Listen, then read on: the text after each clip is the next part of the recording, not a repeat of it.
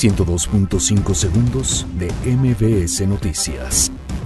Andrés Manuel López Obrador presenta propuesta de la planta termoeléctrica en Huesca. El PAN pide a López Obrador dar continuidad a estancias infantiles. Fallece Laura Pérez Vázquez, esposa del ministro Eduardo Medina Mora. Asesinan al periodista Jesús Ramos en Tabasco. Caída de avioneta deja dos muertos en Atizapán, Estado de México.